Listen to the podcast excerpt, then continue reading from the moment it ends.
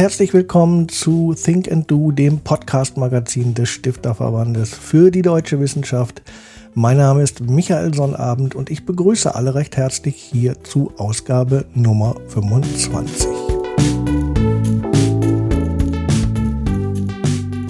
Wir wollen heute über Lernarchitekturen sprechen. Kurz gesagt geht es darum, wie Gebäude und Räume beschaffen sein müssen, damit Menschen, die darin lehren und lernen wollen, möglichst gute Bedingungen vorfinden.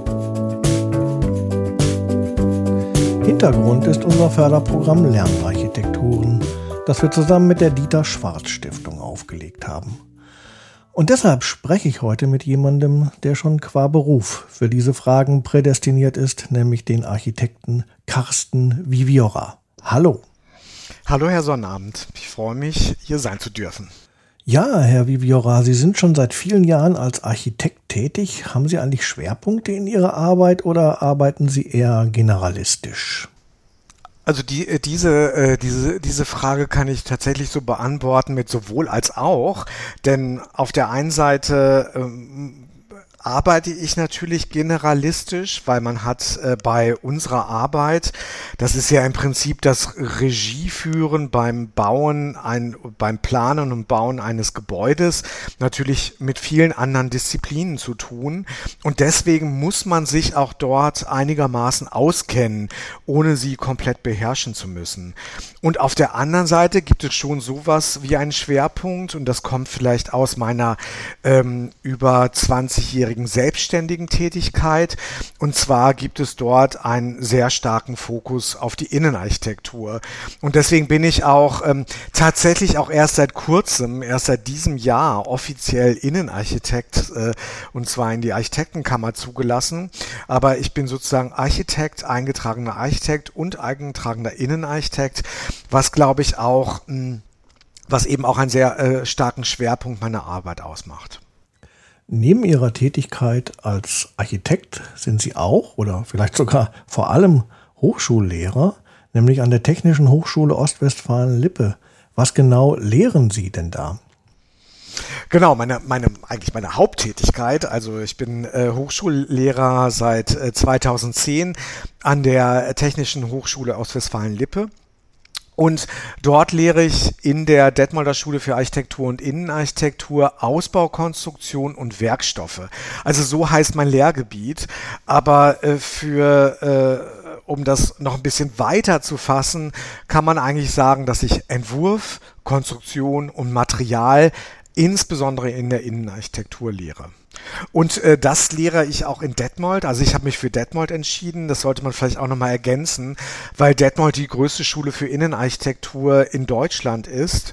Und deswegen auch besonders interessant, weil wir eben sehr viele Lehrende haben. Also wir haben sehr viele Professuren und Lehrgebiete und deswegen ein extrem breites Spektrum. Seit kurzem ist auch der Fachbereich 2 ähm, Medienproduktion nach Detmold gekommen und auch die Bauingenieure sind in Detmold. Deswegen ist für die THOWL, die auf drei Standorten ist, Detmold der Kreativstandort und wir haben schon vor langer Zeit angefangen, unseren Fachbereich Detmolder Schule für Architektur und Innenarchitektur zu benennen, um auch dieses, gerade dieses Gestalterische äh, bei uns hervorzuheben. Ja, ich muss zu meiner Schande gestehen, dass ich bisher gar nicht wusste, dass Detmold hier in diesem Bereich so ein Hotspot ist. Ja, obwohl, obwohl äh, äh, ich kann, kann, kann Sie beruhigen. Es, es, es wissen äh, äh, nicht alle Menschen, weil vielleicht auch alle nicht so Architektur, Innenarchitektur fokussiert sind. Es gibt auch nur 16 Innenarchitekturschulen in Deutsch, Hochschulen in Deutschland überhaupt. Und man muss aber auch sagen, dass die, der Standort Detmold eine sehr, sehr alte Schule schon ist. Also ich glaube, wir hatten jetzt unser 130. Jubiläum, also Jahrestag. Und das kommt auch daher, weil in dieser Region also sehr viele Firmen, sehr viel Industrie für die Baubranche, für die Möbelbranche und für die Materialbranche ist. Also nicht nur wegen Teutoburger Wald und ähm, Werken für Holzwerkstoffe etc. Es sind auch sehr viele Möbelhersteller, Küchenhersteller. Es sind sehr viele ähm, äh, viel, äh, große Firmen für Fassadenkonstruktion und so weiter in der Region. Und daher kommt es, dass sich dort sehr früh schon diese ähm, anfangs äh, Tischlerfachschule und das hat sich dann so weit entwickelt, ja, bis hin zur Fachhochschule und jetzt eben Technische Hochschule Ostwestfalen-Lippe, wo auch die Innenarchitektur äh, und Architektur zu Hause ist. Das, deswegen hat sich das dort entwickelt und deswegen gibt es dort diese sehr große Hochschule für, für Innenarchitektur insbesondere. Ja, vielen Dank für das ähm, Auffüllen dieser Wissenslücke. Lassen Sie uns doch mal zu unserem eigentlichen Thema kommen, nämlich der Frage der guten Lernarchitektur. Was hat man sich als unvoreingenommener Mensch eigentlich darunter vorzustellen? Also wie sehen Gebäude und Räume aus, in denen man gut lernen und auch gut lehren kann? Ja, eine, eine gute, sehr globale Frage, muss man natürlich sagen. Und wir haben dort zum Beispiel bei der neu, neu, äh, bei dem ersten Treffen unseres neuen Beirats auch eine Runde gemacht. Und interessanterweise haben dann natürlich sehr viele Disziplinen und Menschen, die dahinter stehen, eben eine, eine unterschiedliche, aber doch überlagende Auffassung von Lernarchitekturen. Ich komme natürlich aus der Architektur, also mein ähm, ich sage manchmal, ich glaube natürlich an den Raum. Ich bin überzeugt von Raum und Wirkung von Raum. Und deswegen spielt die Innenarchitektur dort auch eine sehr große Rolle. Und wenn man dann zu Lernarchitekturen kommt, Natürlich ist das ein Ringen. Was, was ist die optimale Lernarchitektur? Und ich glaube, da sind ähm, äh, vielleicht einmal von, von, den, von dem, wenn man, wenn man ein, so einen Raum nutzen möchte, ähm, spielt natürlich eine sehr große Rolle Kommunikation. Also wie kann man in diesem Raum kommunizieren? Was kann man dort und im Prinzip ist auch Lehre eine Form der Kommunikation. Ja, also auch da muss man, hm, also sowohl als Lehrender als auch als Lernender steht man halt im Diskurs, man kommuniziert miteinander und es ist auch der Sinn von Räumen, weil man dort eben physisch aufeinander trifft. Natürlich braucht man auch der Räume für die Konzentration, also wo man eben die dementsprechende Ruhe findet, sich abgrenzt, sich zurückziehen kann. Letztendlich sind diese, äh, diese Räume natürlich äh, oder müssen sie auch davon geprägt sein, weil das ist nicht, äh, äh, äh, nicht festgelegt, was dort eigentlich äh, äh, stattfindet. Und deswegen müssen sie eine gewisse Flexibilität oder auch Variabilität mitbringen, damit sie sich verändern können, so wie sich auch Lernen und Lehren verändert.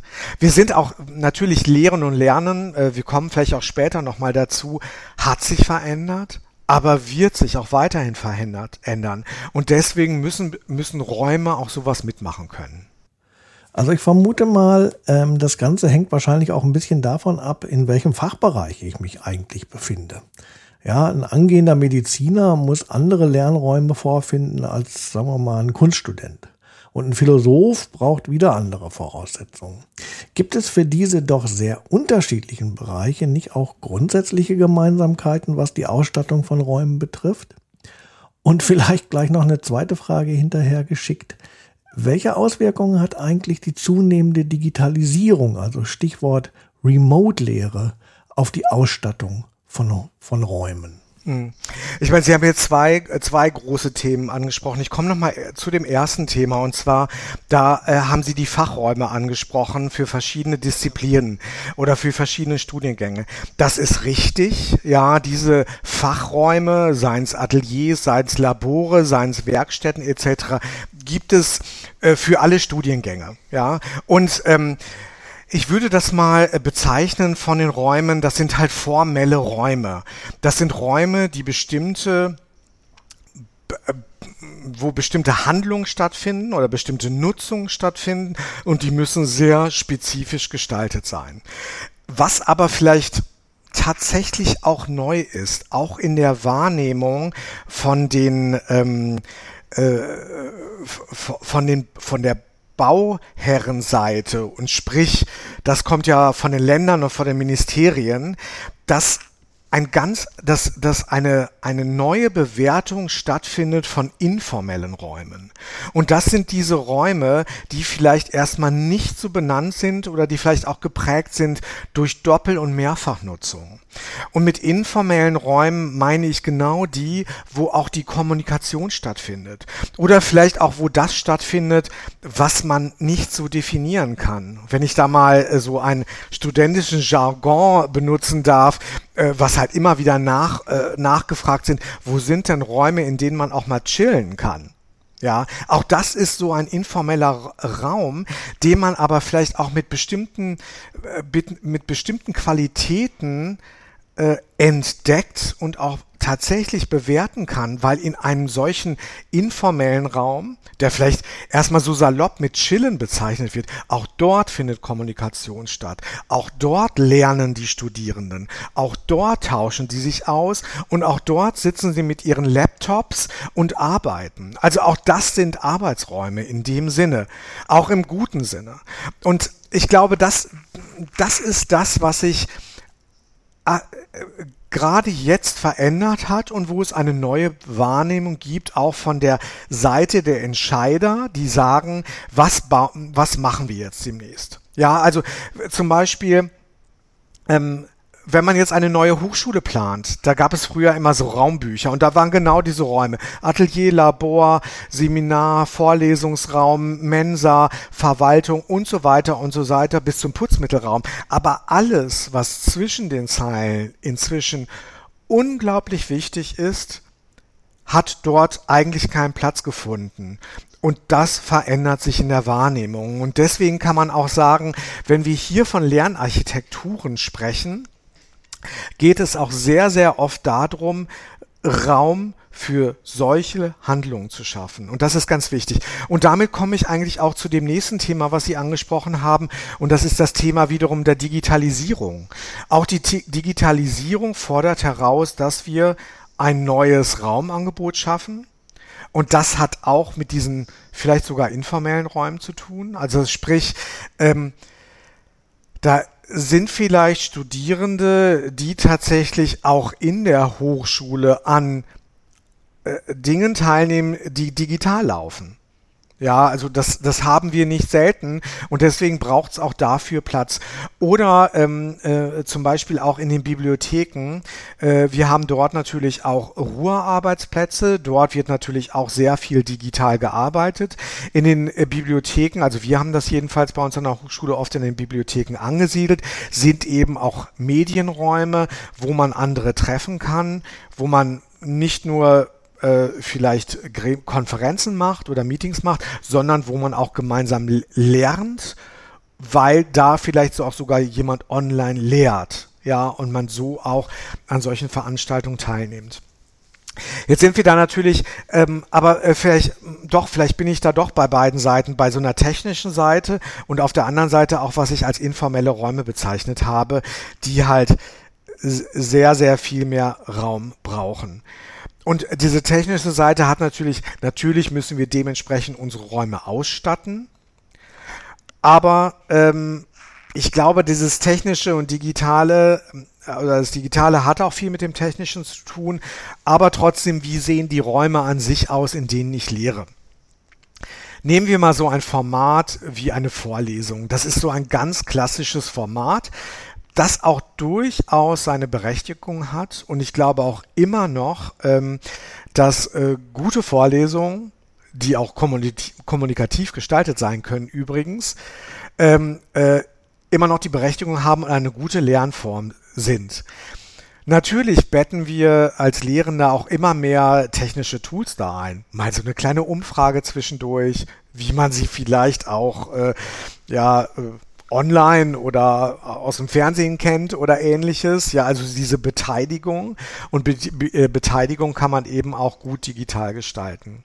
Und natürlich kann man auch gestalten, wo wir auch natürlich sehr herausgefordert sind, ist auch nicht nur die analoge oder die digitale Lehre oder was die größte Herausforderung ist, ist eigentlich die hybride Lehre. Also das heißt, wir haben einen Teil der Studierenden, die wollen kommen und die kommen auch. Und wir haben vielleicht Studierende, die kommen nicht. Aus gutem Grund hoffentlich nicht.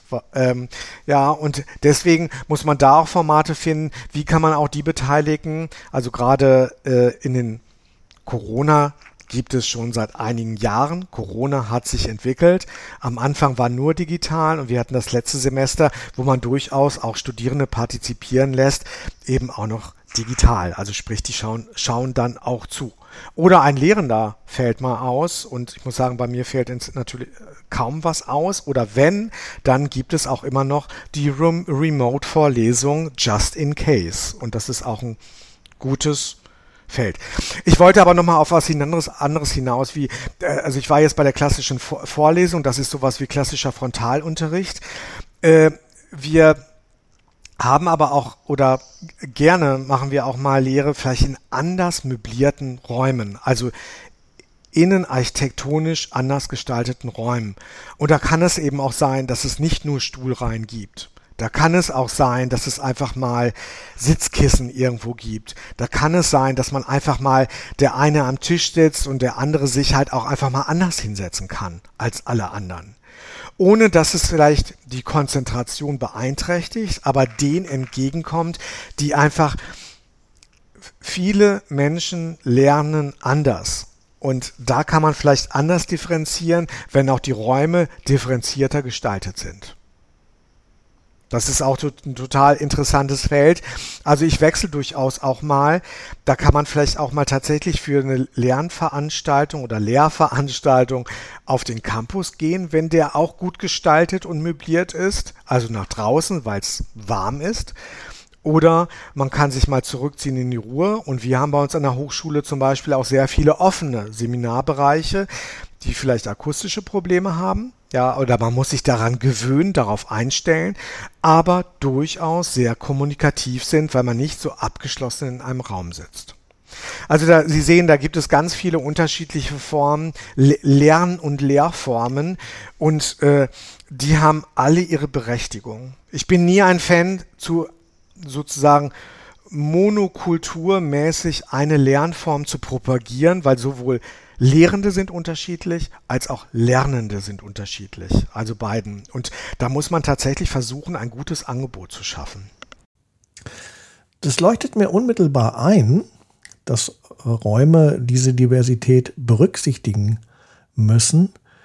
Die Frage, die sich mir allerdings stellt, ist, wie handelt man das an einer Hochschule denn dann aus, wie Räume letztlich aussehen sollen, gerade weil es so divers ist? Im besten Falle tatsächlich, dass man alle Protagonisten beteiligt. Ich meine, das ist das große Wort Partizipation. Ich muss gestehen, als, als Gestalter glaube ich, dass man nicht Parti dass Partizipation Einflüsse darauf haben kann, aber vielleicht kann man nicht dass den letztendlichen Entwurf als in einem partizipativen Prozess machen. Also irgendwie braucht es da schon eine, eine Entscheidung oder auch einen bestimmten Gestaltungswillen. Aber das ist vielleicht nochmal eine, eine, eine Frage, die davon, davon wegführt. Trotzdem muss man diese partizipativen Prozesse machen. Also man muss alle befragen. Auch da bringe ich mal als Beispiel das Gebäude, in dem sich die Detmolder Schule für Architektur und Innenarchitektur befindet, weil wir haben natürlich, natürlich als Fachbereich das ist fast naturgegeben, dass wir uns da einmischen. Unser neues, unser neuestes Gebäude, das ist inzwischen schon ein paar Jahre alt, also ähm, ähm, aber das wurde zum Beispiel mal von Studierenden entworfen. Das war ein ein, äh, ein Prozess, das war ein Entwurf, wo, wo Studierendengruppen sich Gedanken gemacht haben zu diesem neuen Gebäude und da sind irgendwie, da sind ganz wesentliche Sachen eingeflossen. Zum Beispiel, was ich sagte, wir haben offene Seminarflächen. Das ist eine Herausforderung, aber das kommt aus, aus diesem Prozess. Wir haben auch äh, Flächen, die halt, was sehr gut ist, es hat einen loftartigen Charakter, das Gebäude, die halt multifunktional besetzt werden können. Also man kann austauschen, man kann da wechseln, man ist da relativ flexibel. Es ist nicht so viel festgelegt, was dort stattfindet. Und deswegen hat man auch eine gewisse Handlungsfreiheit, was man dort machen kann. Ähm, Äh, gleichermaßen. Und deswegen, ich, ich habe jetzt mal das eine Ende aufgemacht, also die Studierenden. Und dann mache ich mal das andere Ende auf, und zwar, das ist das vielleicht von der Hochschulseite, und da meine ich nicht nur das Prä Hochschulleitung, sondern mal nochmal darüber hinaus, es gibt halt bei den Ländern Bauabteilungen, die diese, ähm, die zum Beispiel neue Hochschulgebäude aufsetzen. Man muss jetzt sagen, ich kann vor allen Dingen für Nordrhein-Westfalen sprechen, also der BLB. Im BLB wurde eben deswegen eine Abteilung gegründet, und dieser Abteilungsleiter ist auch in diesem, interessanterweise in diesem Beirat im Stifterverband, äh, in dem ich auch bin. Und auch dort von der Bauherrenseite wurde sozusagen der Bedarf gesehen und die Abteilung gegründet, eben darauf mehr, mehr Aufmerksamkeit zu legen, wie müssen solche Räume beschaffen sein und aussehen. Wen beteilige ich dabei? Wie flexibel müssen sie sein? Was für, was für informelle Räume brauche ich auch? Und dass ich sie brauche. Also ich muss sie ja auch mit, dann doch mit Quadratmetern abbilden, weil über den Quadratmetern komme ich auf die Kosten und über die Kosten komme ich auf die Finanzierung. Also dafür muss auch Geld bereitgestellt werden. Ja, Geld ist ein gutes Stichwort an dieser Stelle. Wie wirkt sich denn all das, worüber wir hier sprechen, eigentlich auf die finanzielle Seite aus? Also das fällt mir jetzt sch schwer, das äh, zu beziffern. Ich kenne das aber aus, ähm, aus anderen Diskussionen, auch aus anderen Kontexten. Also ich kenne ich kenne das auch äh, natürlich, äh, wo, wo, oder wo wir das natürlich auch kennen, ist in den Arbeitswelten, also äh, bei Büros, wie die beschaffen sind. Und dort gibt es vielleicht auch, ähm, dort gibt es zwei Richtungen. Einmal die eine Richtung ist, all dieses Informelle oder das, was es neu braucht, sind das zusätzliche Räume? Fragezeichen. Oder müssen die Räume, die es sowieso geben müssen, einfach nur anders beschaffen sein, damit das auch geht? Also sprich, wir haben gerade, Sie haben gerade angesprochen, einen Vorlesungsraum. Wie muss ein Vorlesungsraum aussehen? So ein Vorlesungsraum kann auch so aussehen, dass man ihn durchaus auch für andere Dinge nutzen kann. Ja, und das kann auch zu bestimmten Zeiten kann ein Vorlesungsraum, wenn er gerade nicht als Vorlesungs äh, genutzt wird, auch ein Lernraum sein oder vielleicht auch ein informeller Raum, wo auf einer tribünenartigen, äh, auf einer Sitzstufentreppe Menschen sitzen und, und kommunizieren. Eine Mensa, die zu bestimmten Zeiten geöffnet ist, ist vielleicht zu anderen Zeiten eben durchaus ein Arbeitsraum. Also sprich, ab 14 Uhr, wenn die Mensa zu hat, ist das ganz klar ein Raum, in dem gelernt wird, in dem gearbeitet wird und in dem es vielleicht auch sogar leise ist. Es kommt darauf an, wie die Mensa beschaffen ist. Solche Sachen sehen wir sowohl, so, sowohl als deutschen Hochschulen. Gute Beispiele sind auch ähm, ähm, niederländische Hochschulen ähm, ich habe zum Beispiel mal die äh, äh da auch sehr genau die TU Delft angeguckt, wo auch äh, der Raum, äh, also äh, der Raum, wo sich die Mensa befindet, ist eine riesige Halle. In dieser riesigen Halle sind auch extrem viele Arbeitsplätze, Tribünen und da ist aber den ganzen Tag wahnsinnig was los. Ich kenne nur noch selber aus meiner, aus meiner Studienzeit die Mensa, die natürlich ab 14 Uhr abgeschlossen war und da war dann niemand mehr. Das, das würde ich fast als Fehlplanung bezeichnen. Das würde man heute nicht mehr so machen. Und deswegen sind wir ähm, äh, vielleicht deswegen ein bisschen weicher bei diesem Kostenthema. Und zwar braucht es eine schlaue Planung, also eine multifunktionale Planung, eine überlappende Planung, die Nutzung überlappt, und es braucht unbedingt, also da bin ich fest von überzeugt, eine gute Innenarchitektur und damit Möblierung. Und ähm, man muss auch sagen, dass die Industrie uns inzwischen extrem viele gute Möbel anbietet, insbesondere auch die deutsche Möbelindustrie, muss man mal sagen, weil die deutsche Möbel- und Bauindustrie ist da schon durchaus auch führend. Äh, ja, dass wir auch ein Angebot an Möbel haben, die diese Flexibilität mitbringen und auch diese Kreativität mitbringen. Ja, können Sie das vielleicht noch mal ein bisschen konkreter machen? Was zeichnet diese Möbel aus, die Sie da brauchen? Also natürlich hat man sich sowas äh, darunter vorzustellen, dass solche Möbel halt auch beweglich sind. Äh, wir kennen noch die Hörsäle, wo die Tische festgeschraubt sind. Ja, ganz klar. Wie flexibel können solche Tische sein? Kann man sie, kann man sie verrücken? Kann man sie äh, auch für andere Dinge nutzen? Kann man sie zusammenstellen, um, um, um, um Runden da, da zu machen? Äh, Stühle. Ja, ähm, Sie kennen vielleicht die Diskussion um den absolut perfektesten Bürodrehstuhl. Inzwischen ist die Ergonomie aber so weit, dass sie sagt, es gibt nicht die, äh, man soll gar nicht in der einen optimalen Position sitzen, sondern man soll Position wechseln können. Und deswegen braucht es vielleicht dann auch ein Angebot an verschiedenen Stühlen, dass man auch dort mal wechseln kann oder sich vielleicht auch anders hinsetzen kann, weil der eine oder der andere das in der Situation, in der sie sich gerade befindet, irgendwie braucht. Ich will mir nicht sagen, dass da unbedingt einer schlafen soll, ja. Also da, bei dem Chillen weiß ich nie genau, wie weit das gehen darf oder sollte. Aber bei der normalen Möblierung gibt es eben sehr viele ähm, sehr viele Varianten. Und ich muss auch sagen, das nächste, das haben Sie jetzt auch angeschnitten und wo Sie das gerade angeschnitten haben, das Thema Material natürlich.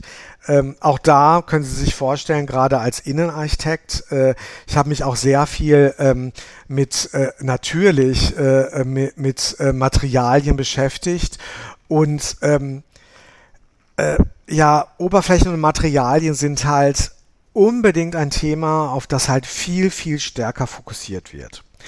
Und da gibt es immer man muss auch sagen, zu jeder Richtung gibt es auch immer eine Gegenrichtung. Ja, man könnte jetzt sagen, ich glaube mal, dass man lange, lange bei Hochschulen dabei war, äh, zu optimieren. Am besten ein Material zu finden, das ist pflegeleicht, das aber vielleicht mit dem Impetus, dass es irgendwie, das soll nach 20 Jahren noch aussehen, wie es irgendwie am ersten Tag ausgesehen hat ein PVC-Boden, ja, der sieht dann irgendwie nach 20 Jahren noch so aus. Aber leider nach 20 Jahren sieht er dann wahrscheinlich nicht mehr so gut aus oder 25 Jahren. Und da muss man ihn einfach rausreißen und wegschmeißen. Ja, das ist nicht besonders nachhaltig. Jetzt mache ich mal ein Gegenbild auf einen Holzboden. Ja, der sieht nach nach fünf Jahren schon nicht mehr so aus wie nach, nach, nach einem Jahr. Aber er arbeitet mit einem ganz wichtigen Element, das ist Patina. Also er hat seine Langlebigkeit über Patina. Das sprich, er verträgt ein sichtbares Altern. Und das gibt es auch bei anderen. Äh, also das Holz prädestiniert, das zum Beispiel Linoleum prädestiniert. Also es sind durchaus Materialien, denen man erlaubt, dass sie auch altern können. Und und da sind wir natürlich sehr schnell auch bei dem Thema Nachhaltigkeit. Ähm, ja, dass auch oft nachhaltige Baustoffe, die verändern sich vielleicht, die verändern die Farbe, äh, die verändern, aber die vertragen vielleicht Kratzer. Also auch eine Edelstahloberfläche, der erste Kratzer tut noch weh, aber der tausendste Kratzer, dann sieht diese Edelstahloberfläche eigentlich erst gut aus. Also sie braucht sogar die Patina. Und auch da schaut man, ähm, ähm, äh, was, was muss so ein Material können. Und äh, vielleicht äh, noch ein anderes Thema zu Oberflächen und Materialien. Ähm, wir sind immer sehr, sehr fokussiert auf äh, optische Sachen, also wie sieht ein Material aus. Aber inzwischen hat man, glaube ich, auch in der Hochschule entdeckt, dass es halt auch andere Reize und Sinne gibt. Wie fasst sich was an? Ja, äh, ist so ein Tisch so dass ich da tatsächlich gerne sitze und arbeite, weil der sich auch irgendwie gut anfühlt. Und ja, also hat er eine bestimmte Haptik. Ähm, äh, was, was für Reize sendet er aus? Hat er etwas damit zu tun, dass ich mich wohlfühle? Wie riecht auch etwas? Ja, ich, ich, natürlich spielt Hygiene und Reinigung eine Rolle, aber es soll vielleicht nicht hygienisch riechen, weil man will sich nicht wie im Labor fühlen, sondern man will sich vielleicht, ja, man will da halt vielleicht auch anders angeregt werden. Und ganz wichtig dazu nochmal als letzter Punkt, und das ist auch ein Thema, das hat sich jetzt nicht nur an Hochschulen, sondern insgesamt bei Innenräumen äh, ist es viel mehr in Fokus gerückt, ist eben die Akustik. Dass man Räume hat, die eine gute Akustik haben. Das sind alles so Reize, also Akustik, Gerüche, Haptik, hm, ja, das sind so, die man vielleicht unbewusst wahrnimmt, aber dieses unbewusste Wahrnehmen von guten Materialien, guten Oberflächen und dadurch ein Schaffen von einem Wohlbefinden im Raum. Und dieses Wohlbefinden hat dann letztendlich dann doch eine Wirkung darauf, kann ich dort gut lernen und kann ich dort auch gut lehren. Also ich will, würde auch nie die lehrenden Seite ausblenden, weil das gehört maximal zueinander, dass beide Seiten dort, sich dort wohlfühlen. In dem Sinne, dass ich dort geistige Leistung bringen kann, kreativ sein kann, kommunikativ sein kann. Und gerade bei kommunikativ, klar sind wir auch ganz klar bei dem Thema Akustik. Ja, Akustik ist natürlich ein unglaublich schwieriges Thema. Als Podcaster weiß ich, äh, wovon ich da spreche. Kann man das an Hochschulen eigentlich in den Griff bekommen? Oder anders gefragt, wie hoch ist eigentlich der Aufwand, den man betreiben muss, um eine gute Akustik hinzubekommen?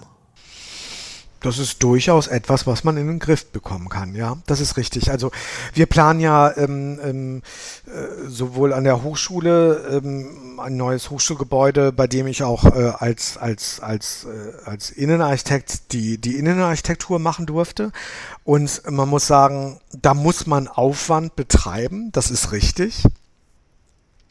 Aber vielleicht braucht braucht man ja manche Sachen braucht man aber sowieso. Ich brauche eine Wand- oder Deckenbekleidung und ich hatte vielleicht auch vorher abgehängte Decken. Aber da gibt es inzwischen natürlich auch durchaus, dass es dort Produkte gibt und die Industrie einem dort mit Produkten entgegenkommt, die man dort einsetzen kann. Und dann schafft man es auch, eine dementsprechende Akustik zu machen. Natürlich, am Anfang steht immer die Organisation und die Planung. Also ich bin durchaus auch als Architekt, Innenarchitekt jemand, der extrem darauf fokussiert ist. Also der, der Grundriss, wie plane ich, was plane ich, wohin, ist der allererste wichtige Schritt. Und dann kann ich mir natürlich später irgendwelche aufwendigen Sachen sparen. Also ich mache es jetzt mal ganz einfach im Wohnungsbau. Ich plane kein, kein, kein Schlafzimmer neben dem Aufzug, am besten erst gar nicht dahin planen. Natürlich, wenn es dann dort landet, kann ich natürlich akustische Maßnahmen, also schallschutztechnische Maßnahmen machen. Man bekommt das in den Griff, aber das, dann wird es natürlich aufwendig. Der erste Schritt ist, wie plane ich sowas? Ja, an einer lauten Zone habe ich vielleicht erstmal eine mittellaute Zone und habe eine Abstufung bis in die Tiefe des Raumes oder bis, bis, bis ich dann weiter weg dann wirklich zu einer sehr leisen, abgeschotteten Zone komme. Und dann komme ich als letztes eben dazu, wie bekomme ich das ähm, vom Material her in den Griff. Viele Dinge haben natürlich auch damit zu tun, wie bekomme ich das psychologisch in den Griff. Also auch da, wir nehmen zum Beispiel Grün so wahr, äh, dass wir das als, also dass wir dort eher ein Wohlbefinden entwickeln, obwohl da das den Raum zum Beispiel Grünflächen machen, akustisch bewirken die ganz wenig. Ja, aber trotzdem. Ich kann aber auch andere Geräusche drüber setzen, wenn ich dann wiederum ein, ein auch, auch im Außenraum ein Plätschern von Wasser höre, überdeckt das halt andere unangenehme Geräusche. Also da gibt es natürlich auch einige Tricks, die ich anwenden kann, aber durchaus natürlich auch Materialien und Konstruktionen, die dort eingesetzt werden. Ja. Sie vertreten ja sozusagen die planerische Seite des Ganzen. Sie haben bestimmte Vorstellungen davon, wie aus planerischer und gestalterischer Sicht ähm, die Dinge auszusehen haben. Nun ist es ja oft so, äh, dass es neben den Gestaltern auch noch ganz andere Arten von Menschen an Hochschulen gibt, nämlich zum Beispiel Controller. ja, Sie wissen, worauf ich hinaus will. Ähm, äh, Controller sind ja meistens die, die dann sagen, ja, das ist ja alles schön und gut, was ihr euch hier ähm, ausgedacht habt und wir finden das ja auch äh, eigentlich toll, aber wir können es nicht bezahlen. Ähm, wie läuft das ab an der Hochschule? Also gibt es da so einen Clash of Cultures der verschiedenen Stakeholder, die da am Werk sind? Oder wie kann man es schaffen, ähm, einen gemeinsamen, von allen getragenen Weg hier einzuschlagen? Ähm, ja, äh, äh gutes Thema, schwieriges Thema. Ich sag mal, das Optimalste ist so eine eine, ein, eine, ein, ein Zusammentreffen von diesen, nennen wir jetzt mal unterschiedlichsten Stakeholdern, ist geprägt, äh, geprägt durch Vertrauen und Respekt vor der Disziplin des anderen. Also wenn ich das Vertrauen habe, sage ich mal, äh, vielleicht jetzt, äh, sage ich mal, zu meiner Disziplin, zu einem Architekten oder Innenarchitekten, wo ich weiß, der macht echt gute Sachen. Äh, und der entscheidet das richtig, weil der hat die Fachdisziplin. Und ich habe auch den, ähm, den Respekt davor. Genauso umgekehrt jemanden, wenn jemand Projektsteuerung macht und ich weiß, der muss das Geld zusammenhalten dann habe ich dann vielleicht auch die Kompromissfähigkeit als Gestalter zu sagen, ähm, äh, ja, wir können hier auch reduzieren und das andere ist vielleicht wichtig, das müssen wir machen. Weil ähm, man, muss, man muss auch dazu sagen, dass Gestaltung sehr oft davon geprägt ist, tatsächlich aus den äh, man, man sagt auch gerne im Bauen sowieso Kosten. Das sind doch sowieso Kosten. Die sind doch sowieso entstanden. Also sprich, ähm, äh, ich mache mal ein ganz banales Beispiel. Ein Heizkörper brauche ich sowieso, weil ich heizen muss. Und das Bauhaus hat uns schon gezeigt, die haben den ba äh, Heizkörper sehr dekorativ an eine Wand gehängt. Da gibt es äh, im Bauhaus Dessau so tolle Fotos, wo ein Heizkörper mitten auf der Wand hängt. Man denkt, was soll denn das? Aber da ist der Heizkörper Gestaltung. Also äh, ja, das kann sich gegenseitig beeinflussen. Oder ich brauche sowieso eine Wandfarbe. Muss diese Wandfarbe weiß sein? Vielleicht brauche ich an manchen anderen Stellen auch gar keine Wandfarbe. Und da mache ich auf einer anderen Stelle eine teurere Wandfarbe, weil ich sage, auf der einen Seite will ich das Material darunter zeigen, da habe ich eine Sichtbetonfläche. Und da geht es immer nicht darum, dass irgendwer entscheidet, Sichtbeton ist schön oder nicht schön, sondern das ist wirklich Sache des Gestalters. Auch zu sagen, eine bestimmte Farbe mache ich als Thema. Und ich muss nicht jede Farbe bedienen. Das ist natürlich auch das Schöne an Hochschulbauten oder auch das Schwierige an Hochschulbauten. Weil die meisten, die dort entscheiden, bauen das nämlich nicht für sich, sondern man baut das für andere. Und äh, äh, ich erinnere mich natürlich auch fast ein bisschen belustigt an dem, wo ich sage, wir brauchen diesen Stuhl. Und jeden Studierenden, den ich gefragt habe, hat gesagt, was ein hipper Stuhl. Und jeden Bauherren, den ich dazu gefragt habe, hat gesagt, boah, ist der unbequem, ich kann darauf nicht sitzen. Und da sage ich, das ist denen egal. Die wollen diesen hippen Stuhl haben. Das macht eine gute Atmung und die lernen da zehnmal lieber, auch wenn sie unbequem sitzen. Ja, das, äh, äh das, war, das war fast ein Running Gag bei diesem Projekt, aber ähm, das passiert trotzdem nicht selten. Ja, man, äh, und da äh, weiß ich natürlich, ähm, auch äh, von so einer Seite, die die Kosten im Blick haben müssen, wobei wir als, als Planer müssen die Kosten ja auch im Blick haben. Das ist eine unserer fundamentalsten Aufgaben eigentlich. Und man muss sagen, umso früher man dort die richtigen Entscheidungen äh, trifft und umso weniger man irgendwelche Entscheidungen immer wieder in Frage stellt und ändert, umso mehr bleibt man im Zeit- und Kostenrahmen. Das weiß eigentlich fast jeder. Und ähm, das ist oft das Problem, wenn auch wenn Projekte zu lange dauern, hat sich dann vielleicht vielleicht die Lern- oder Lehrkultur wieder geändert und mich muss wieder ändern oder aus welchen guten Gründen auch immer. Aber ändern also Zeit, also ändern und damit Zeitverlust bedeutet, dass das halt nicht sehr zuträglich für Projekte ist. Leider ist öffentliches Bauen so und im Hochschulbereich sind wir beim öffentlichen Bauen so. Wir müssen auch bestimmte Sachen, die aus einem guten Grunde auch so sind, müssen wir beachten. Ja, wir müssen transparent und offen ausschreiben und so weiter, aber es liegt halt sehr viel auch an diesem Ausschreiben und auch den, an den Planungsphasen, wobei ich eher noch finde, dass gute, gut vorbereitete Planung immer noch der wichtigste Schritt ist, um ihr ein Projekt überhaupt durchzubekommen. Ja, und deswegen ist in solchen Runden das wirklich sehr geprägt dadurch in dem Verhältnis, wie man zusammenarbeitet und wie sehr man auch sozusagen die anderen Seiten, es gibt ja nicht nur zwei Seiten, äh, äh dort zu schätzen weiß. Vieles von dem, was Sie darlegen, lässt sich natürlich vor allem auf gut auf Neubauten anwenden. Aber was machen wir denn mit all der alten Bausubstanz, die wir ja gerade bei den Hochschulen haben? Ähm, kann man eine 50, 70, 100 Jahre alte Uni auf einen Stand bringen, der heutigen Ansprüchen genügt? Ich, ich, ich starte das mal ein bisschen anders und zwar, wenn Sie mal unsere, wenn Sie mal die Studierenden sehen, die in 80er Jahre Klamotten rumlaufen und 80er Jahre Musik hören und äh, auf einer Welle schweben, die total angesagt ist, wo, wo äh, vielleicht äh, äh, Menschen in meinem Alter mehr Probleme haben müssten, weil sie in den 80er Jahren Teenager waren und jetzt die Fotos sehen und diese furchtbaren Klamotten anhatten, ist aber gerade äh, ist, ist genau die Gegenbewegung. Und deswegen mal so die Frage, warum sollte diese Architektur uncool sein, um sie sozusagen in die, in die Jetztzeit zu überführen?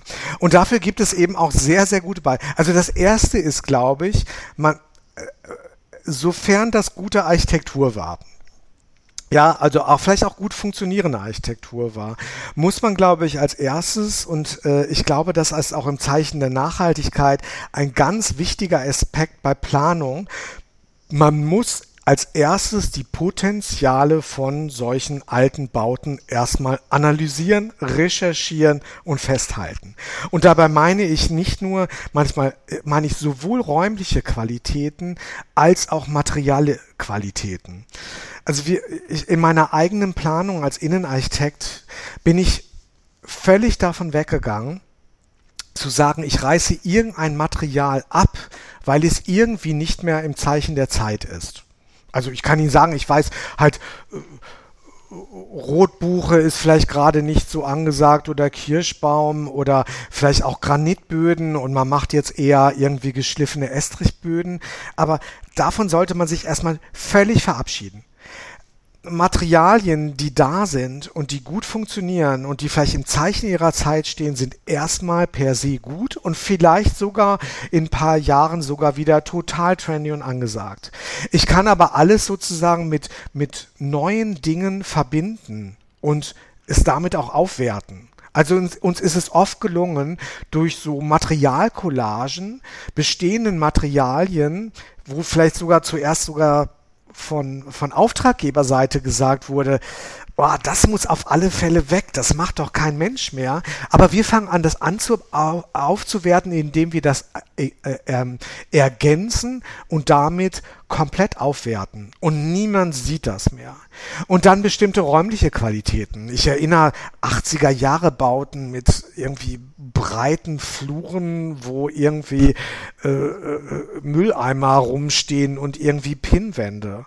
Wenn ich jetzt einen zu breiten Flur hätte, könnte ich den aufwerten durch diese informellen Räume, über die wir eingangs gespr äh, gesprochen haben. Und das, glaube ich, ist, Aufga das ist Aufgabe und Leistung der Planenden. Genau diese ähm, positiven, also diese Potenziale zu heben, um aus Altbauten vielleicht sogar ganz tolle Sachen zu machen. Weil der Vorteil eines Altbau ist, ich, ich, ich, bringe gleich Patina mit. Ich bringe gleich Geschichte mit. Die bekomme ich umsonst. Die ist dann einfach da. Die muss ich nur heben und in ein, sozusagen in eine, eine positive Verbindung bringen. Und ich glaube, das kann manchmal die das kann manchmal, wie man so schön sagt, die halbe Miete sein. Da brauche ich vielleicht gar nicht mehr so zu viel, viel zu machen. Ich weiß natürlich, dass Aufwertung von technischen Sachen, akustischen Sachen, die ich auch erwähnt habe. Vielleicht auch, man braucht eine andere Art von Lernräumen. Ja, vielleicht will man größere kommunikative Räume. Aber, aber schauen wir mal gerade, was ganz aktuell passiert. Der nächste Winter steht bevor. Jetzt hätten wir jetzt alle Hochschulen zu großen kommunikativen Räumen umgebaut, also sprich zu diesem Loftartigen, was ich gerade bei unserem Gebäude gelobt habe. Im nächsten Wintersemester werden wir das Problem haben, wie beheizen wir diese Räume? Da kann es genau wieder sein, dass ich wieder kleinere Räume brauche, weil ich da, da weil ich die brauche, weil ich anders gar nicht diese Räume aufheizen kann und dass ich diese groß loftartigen Räume eher ein Problem habe. Ich will nur damit sagen, dass sich Sachen sehr schnell und leider sehr akut ändern können. Das hatten wir zu Corona und das werden wir im nächsten Winter, Wintersemester, ist auch noch das Wintersemester, gleichermaßen haben und darauf müssen Räume reagieren können. Deswegen auch dort ähm, bin ich auch fast ein Verfechter dessen, lieber viele Sachen auszuprobieren, als auf eine Monokultur zu setzen. Weil ähm, ich glaube, mit, also es gibt leider auch leider oder vielleicht auch ist es gut, dass es nicht den Stein, den einen Stein der Weisheit gibt, sondern ich glaube, da muss man wirklich sehr differenziert, sehr vielschichtig arbeiten und denken, weil auch wir Menschen und dann wieder wir Lernenden und wir Lehrenden auch eben sehr vielschichtig sind. Und ich glaube, das ist der Weg. Ja. Und deswegen ähm, Altbauten, wunderbar. Tolle 80er Jahre Hochschule mit so dicken Geländern aus massivem Holz, die zwar seltsam geformt sind und erstmal nicht gut aussehen, aber kann man ganz wunderbar machen. Auch die Farben, ja, äh, die, die, die vielleicht seltsam anmuten, weiß nicht, gehen Sie in einen Club, dann sehen Sie die alle sowieso. Und warum soll man die nicht in der Hochschule sehen? Ich, ich glaube, dass das eher ansprechend ist oder sein kann, sagen wir es so. Wo funktioniert das mit den neuen Lernräumen und der neuen Gestaltung Ihrer Meinung nach denn schon ganz gut? Sie haben vorhin einmal kurz die Universität Delft erwähnt. Gibt es noch andere Orte? Ja, ähm, ich habe, also das ist auch schon länger, ich habe auch schon mal in, ähm, in den USA unterrichtet, wo ich äh, manchmal den, den unbedarften Anwendung von Technik auch toll finde.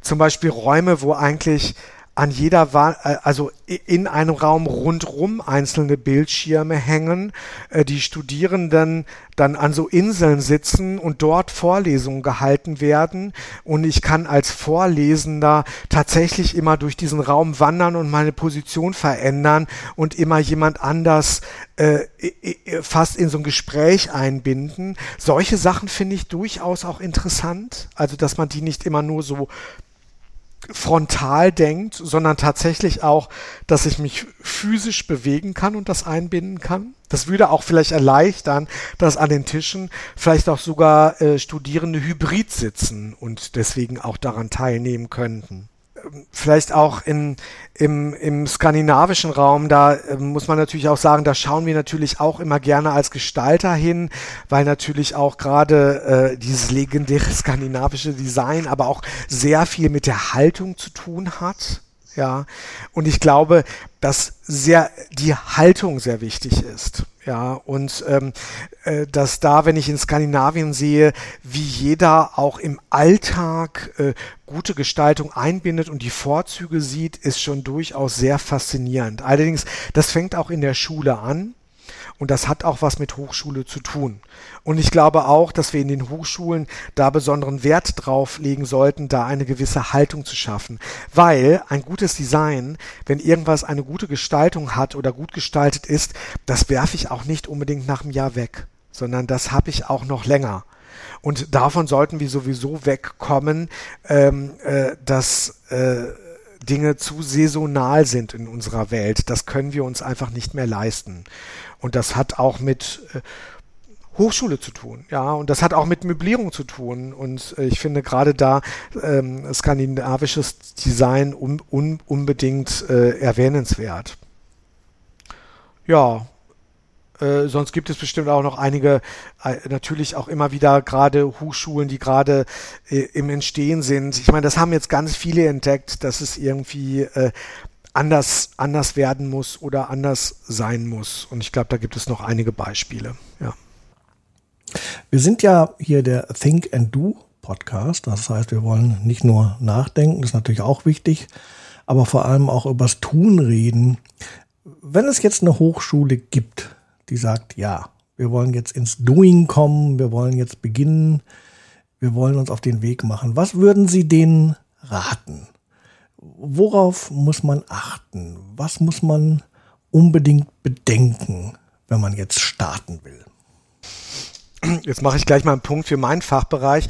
Schau, sollten die Hochschulen doch erstmal schauen, ob sie einen Fachbereich Architektur oder Innenarchitektur haben. Davon gibt's 80 oder, oder und dann noch 16 Innenarchitekturschulen. Und dann guckt man mal genau, was die gerade alles für Themen rausgeben und fragt die mal, macht, macht doch mal Vorprojekte mit euren Studierenden, weil das sind ja im Prinzip auch hinter die Nutzenden, die dort lernen sollen. Ja, das ist, glaube ich, äh, so ein Auftakt, den, den den musste man auch bei unserer Hochschule immer wieder anbringen, aber das hat man durchaus auch als großes Potenzial entdeckt. Dann, wenn man sich auf den Weg begibt, glaube ich schon, dass man das ähm, äh, natürlich, es wird immer von Gremien gesprochen an den Hochschulen, wo vielen dann immer die wo dann alle immer denken, das sind so ganz langweilige Veranstaltungen. Das muss aber gar nicht sein. Diese Gremien sind eigentlich positiv und da muss man reintragen, wenn man was vorhat. Also auch wenn so eine Hochschulleitung vorhat oder weiß, es gibt einen Bedarf, da muss man, glaube ich, in den Gremien und auch mit verschiedensten Protagonisten sprechen. Also da meine ich, äh, äh, ja die, die, die Leitungsseite, die Verwaltungsseite, die Lehrenden und auch da sind es die Pro Professoren und Professorinnen und auch die Mitarbeitenden, aber auch natürlich die Studierenden, auch die, auch die vielen Leute, die da arbeiten, dass man die wirklich zusammenbringt um darin zu partizipieren, was gibt es eigentlich für einen Bedarf. Also diese Analyse ist sehr wichtig. Was braucht man? Und da eben auch, was braucht man? Wie kann man das vielleicht aufladen mit informellen Dingen? Weil das nämlich, äh, was die Schwelle angeht, lernen zu wollen, wahnsinnig mindert. Ja, dass man nicht solche Schwellen da drin hat. Ich gehe jetzt in diesen Raum und da muss man ruhig und still sein und da wird dann gelernt, sondern dass man dazu eine ganz andere Haltung entwickelt. Und ähm, ja, und so, ja, man sollte, und dann ist es natürlich wichtig, dass man die richtigen, richtigen Planenden findet. Das ist nun mal so. Ja, es gibt einfach ähm, Architekturbüros, Innenarchitekturbüros, die sind auf solche Themen nicht nur spezialisiert, sondern sind im Zeichen der Zeit auch dabei.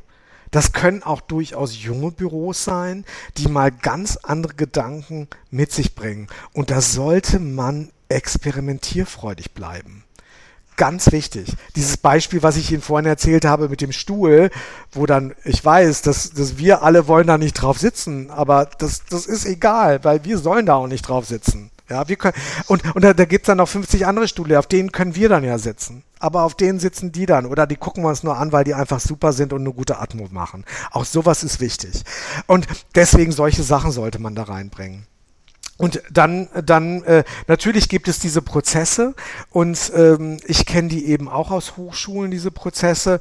Und das ist natürlich toll, wenn man ein Team zusammenbekommt, das von der Auftraggeberseite bis zu den Landesämtern, die dafür zuständig sind, bis zu denen, die da planen und beteiligen oder die die Hochschulleitung vertreten und so eben im Diskurs bleiben und, und wirklich daran ziehen, dass das ein gutes Gebäude wird. Ja. Vielleicht nochmal zu diesem Thema gutes Gebäude. Wir sind natürlich immer extrem darauf fokussiert oder manchmal sind auch Auftraggeber oft darauf fokussiert, wie sieht so ein Gebäude von außen aus. Ja, also Fassade und Architektur. Es stimmt, die meisten Gebäude sehen wir von außen, aber die meiste Zeit unseres Lebens verbringen wir in den Gebäuden. Und deswegen darf ein innen drin nicht die Luft ausgehen. Leider ist es in Planungsprozessen oft so, die Möblierung wird als letztes ausgeschrieben und kommt zum Schluss. Es kann aber sein, dass die fast am, ich will nicht sagen am wichtigsten, das ist Quatsch, aber die ist extrem wichtig. Und da darf einem nicht die Luft ausgehen und da muss man im Planungsprozess unbedingt drauf achten. Weil da kann man eine noch so schöne Fassade gemacht haben, wenn da nur irgendwelche äh, äh, einfachsten, billigsten äh, Möbel, die dem nicht entsprechen, gerade wenn es um Lernarchitekturen geht, dann, dann hat man da verloren. Das, das wird nicht funktionieren. Da braucht man einfach noch die, die richtige Qualität, das richtige Material und so weiter. Ja, Herr Viviora, lassen Sie uns ganz zum Schluss nochmal einen kurzen Blick in die Zukunft werfen. Was würden Sie sich wünschen? Wie sehen Hochschulen in 50 Jahren aus? Gut, dass Sie noch sagen, was würden Sie sich wünschen, weil sonst wäre ich wahrscheinlich der gefragteste Mensch ever, wenn ich das sagen könnte. Aber ich glaube, es gibt Grundbedürfnisse, die sind immer gleich. Auch bei, der bei der Diskussion über die digitale Lehre. Dass Menschen sich physisch treffen, ist ein so wertvolles Gut, dass das auch in 50 Jahren noch genauso wertvoll sein wird wie heute. Ja, und deswegen glaube ich auch, dass bestimmte bestimmte gut gestaltete Räume und vielleicht sind es auch tatsächlich diese informellen Räume auch in 50 Jahren noch ihre Berechtigung haben. Und das ist eine ganz große Hoffnung meinerseits und äh, ich, ich denke fast auch, dass es so sein wird. Weil wenn ich einfach nur den Tisch sehe, an dem gegessen wird, der eine wahnsinnige kulturelle, kommunikative, äh, äh, so viele Ebenen mitbringt und der ist immer noch wichtig. Ja, und das lässt sich auch übertragen auf bestimmte Sa Dinge, die die Hochschule angehen. Dann natürlich, ähm, ich mh, vielleicht äh, architektonisch auch, ähm, die, die Dinge, die wir heute bauen, also die wir, die, oder die wir heute planen und, und morgen bauen, also die wir heute planen und für morgen bauen, ja, wir bauen ja nie für heute. Und auch die wir vielleicht für übermorgen denken, die brauchen immer eine bestimmte, dann natürlich immer eine bestimmte Flexibilität. Also sie müssen irgendwie offen sein, dass sie auch veränderbar sind. Ähm, im, natürlich ist Bauen irgendwie in Beton gießen. Aber es ist immer noch die Frage, wie gieße ich dort den Beton? Sprich, hat die Konstruktion, lässt die Offenheit, sprich Flexibilität, lässt es vielleicht auch das Innere, wie kann ich das nachhaltig bewirtschaften? Könnte ich viele Gebäude halten länger als 50 Jahre? länger als 100 Jahre, länger als 200 Jahre tatsächlich auch noch. Also sie haben gerade vielleicht bauen, werden wir auch gar nicht mehr so lange neu bauen können überhaupt. Also sprich, umso mehr muss man Wert darauf legen, wie man heute baut. Und deswegen muss diese Offenheit in den gebauten Strukturen, die wir heute machen, liegen. Und das ist auch äh, die große Herausforderung, an dem was wir tun. Ja, und sonst in 50 Jahren, ja, ich hoffe, dass wir da immer noch aufeinandertreffen. Also ich möchte nicht in die Digita ich möchte nicht digitalisiert, ich möchte nicht irgendwie eingefroren sein und mein Gehirn denkt noch, sondern mit allem physischen das noch erleben können, auch an der Hochschule. Denn ich glaube, ähm, wir wissen alle, was für ein wichtiger und wertvoller Schritt Hochschule ist ja nicht nur Lernen, sondern Hochschule ist für viele das erste Mal das Elternhaus verlassen, das erste Mal selbstständig werden. Das ist ein, ein, ein, ein Teil des Reifeprozesses, ja, des äh, noch mehr Erwachsenwerdens, des professionell werdens, ja, und Fokussierens. Und das lässt sich eben am besten dadurch leben, dass wir tatsächlich physisch anwesend sind, in Kommunikation mit anderen Menschen treten, uns auseinandersetzen, uns streiten, diskutieren, miteinander lernen und all das. Und das wird es in 50 Jahren ganz hoffentlich, aber doch auch mit Sicherheit noch geben. Ja. Ja, ich denke, das ist eine Hoffnung, die viele mit Ihnen teilen. Ich übrigens auch.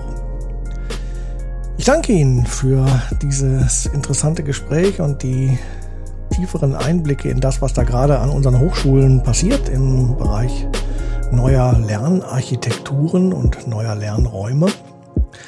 Dürfen wir gespannt sein, wie sich das weiterentwickeln wird. Vielen Dank auch an all unsere Zuhörerinnen und Zuhörer. Hier an dieser Stelle bei Think and Do geht es bald wieder weiter. Bis dahin, macht's gut.